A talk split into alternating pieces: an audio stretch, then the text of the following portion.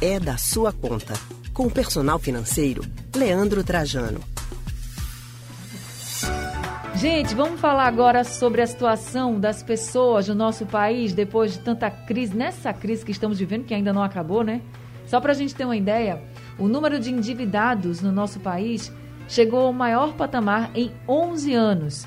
Segundo o estudo da Confederação Nacional do Comércio de Bens, Serviços e Turismo, o percentual de endividados no Brasil fechou 2020 em 66,5%, ou seja, muito mais da metade das pessoas que estão economicamente ativas no nosso país, elas estão endividadas. Em 2019, por exemplo, os endividados eram 63,6% das famílias brasileiras.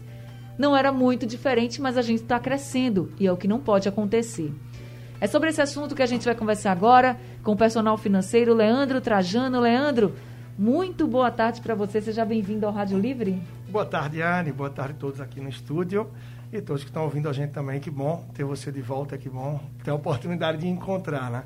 É Pena verdade. que com essa informação, com essa notícia, que realmente é consequência disso que a gente está vivendo e termina sendo bastante desafiador, né? A gente vive uma realidade difícil, né? A gente, eu falo como sociedade como um todo, imagina, para cada família essa realidade pode ser ainda mais cruel, né? Cada um sabe como vive. E para alguns pode estar ruim, para outros pode estar péssimo. Né? Eu acho que bom não está para ninguém, porque a crise pegou todo mundo.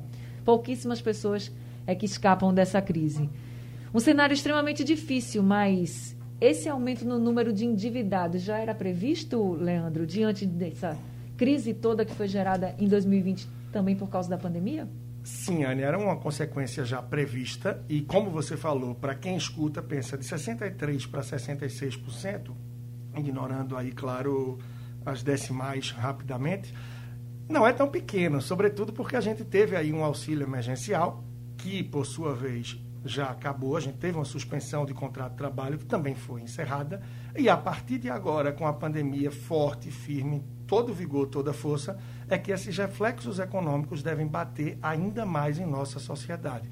E a gente tem sim potencial para ver isso crescer. Se a expectativa já era de um cenário bem desastroso, bastante complicado, daqui para frente tem sim essa expectativa bastante negativa de que isso se agrave e que venha aí pesar ainda mais na sociedade. Agora, Leandro, como é que essas famílias podem fazer para sair do endividamento, que seria o cenário ideal, a pessoa conseguir sair desse endividamento, ou pelo menos diminuí-lo?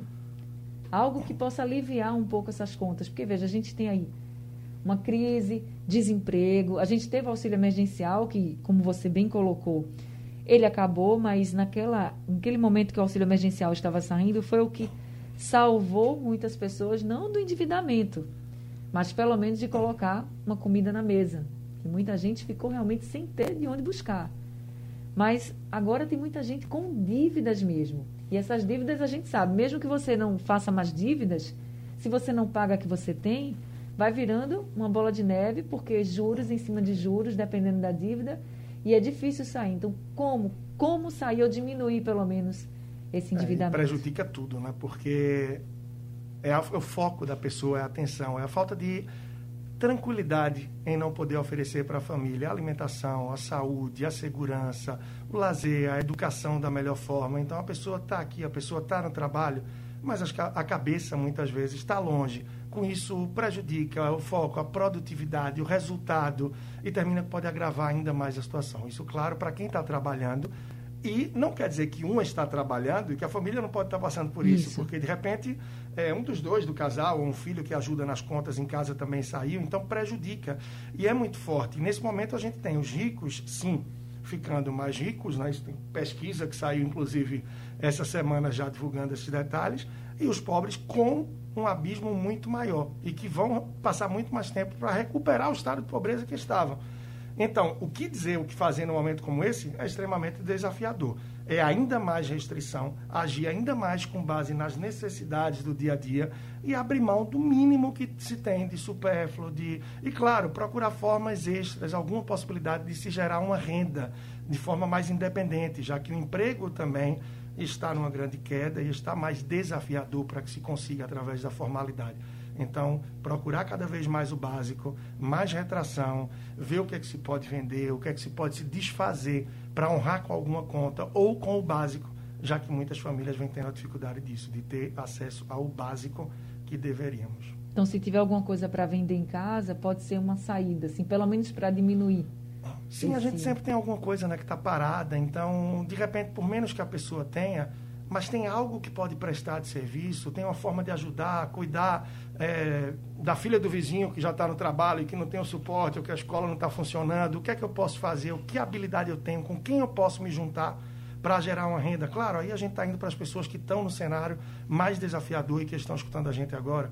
E às vezes até não só algo que a gente não usa, mas alguma coisa que a gente usa, mas que no momento de extrema necessidade, entre se desfazer de alguma coisa e gerar uma renda na expectativa de adiante, conseguir retomar um emprego, um serviço, é melhor do que entrar no endividamento. Até porque, apesar do crédito estar mais acessível no momento, com a taxa Selic mais baixa, que é para motivar essa tomada de crédito, nem todo mundo tem um acesso fácil ao crédito, sobretudo se estiver desempregado. Então, o cenário é sim bastante desafiador e requer políticas públicas que continuem subsidiando de alguma forma. Afinal, a pandemia não acabou e o cenário continua e vai seguir de uma forma bastante desafiadora, até pelo ritmo que a gente está de vacinação, de tudo isso. Então, 2021 promete ser um ano de grandes desafios em todos os sentidos aí também da economia, sobretudo para quem tem essa dificuldade, essa dependência maior do que gera no mês, que é sair no café da manhã para pagar o jantar e por aí vai, né? É outro, outro ano difícil que a gente deve Sim. ter, né? 2021. Agora, Leandro, você falou dessa questão da pessoa ver algo que tem em casa, de ver oportunidades, de ver como prestar um serviço, por exemplo, para um vizinho, enfim.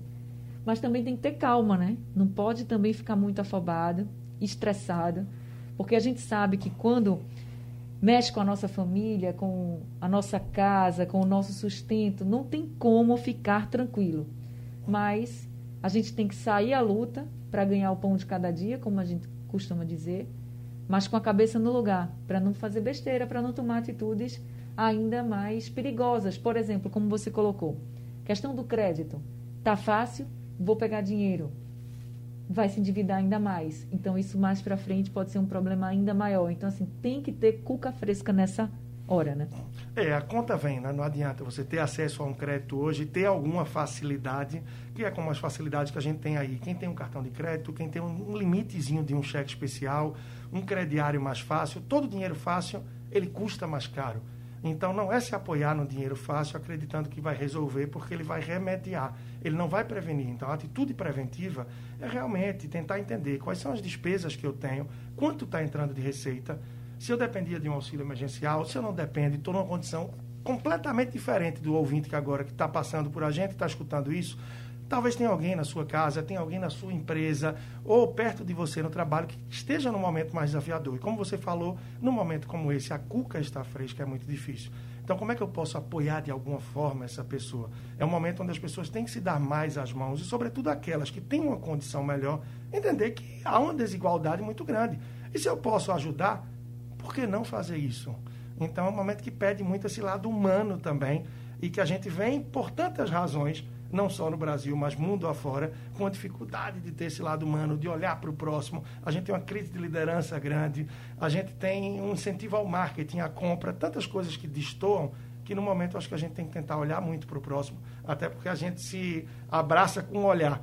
Então, já que a gente não pode acatar, a gente não pode receber o outro, a gente não pode de alguma forma dar um pouco dessa atenção e carinho, então como é que pode ser? é com a palavra amiga, é com orientação. Então, você que é bem organizado financeiramente, chama essa pessoa, de repente, é um amigo, um colega de trabalho, um familiar, troca uma ideia, tá? Orienta um pouco do que é que pode ser feito, traz ela para a realidade, porque muita gente ainda vive numa expectativa diferente, como você falou nesse sentido, de que, ah, tenho acesso a um crédito, vou aderir. Depois eu vejo como faço. E esse depois, a gente sabe, muitas vezes se torna uma bola de neve, um aperreio, não é verdade, é essa palavra para o dia a dia, verdade. e as coisas não ficam simples. Então, é muita cautela, pés no chão, porque sim ou sim isso vai passar, depende de como vai se enfrentar.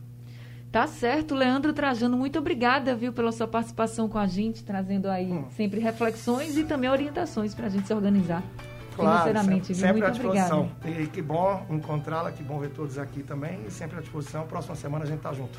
Se Deus quiser, até semana que vem. A gente acabou de conversar com o personal financeiro Leandro Trajano.